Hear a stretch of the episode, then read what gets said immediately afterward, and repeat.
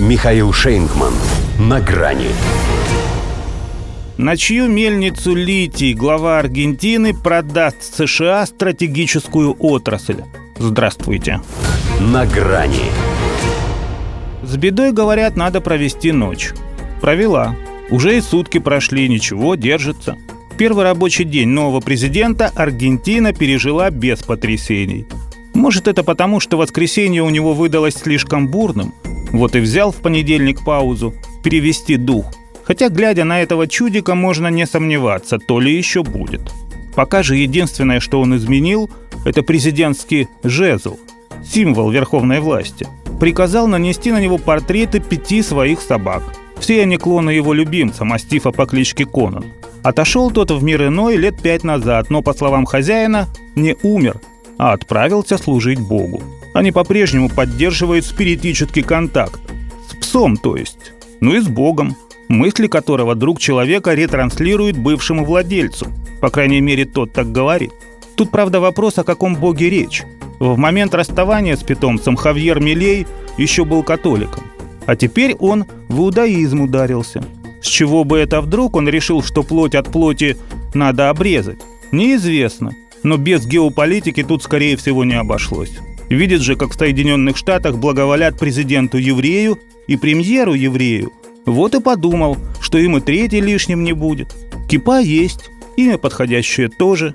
Хавьер, это же если сокращенно Хава. Да и с Нагилой, как показала инаугурация, у него все в порядке. Возрадовался так, словно это не он заявил, что получил самое плохое наследство из того, что когда-либо доставалось президентом Аргентины. А потому что он неисправимый оптимист – это только пессимисты считают, что хуже уже не будет.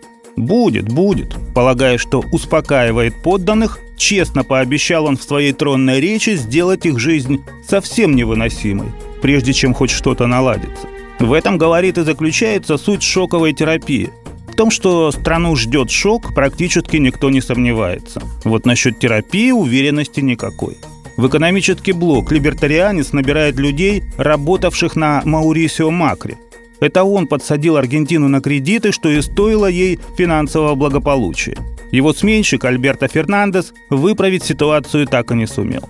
В итоге инфляция по году приблизится к 180%. Но и Милей не прочь гнуть кредитную линию, добавляя к этому еще и готовность распродать все, что могут купить. Кое-что, по слухам, он уже сторговал до того, как переступил порог президентского дворца.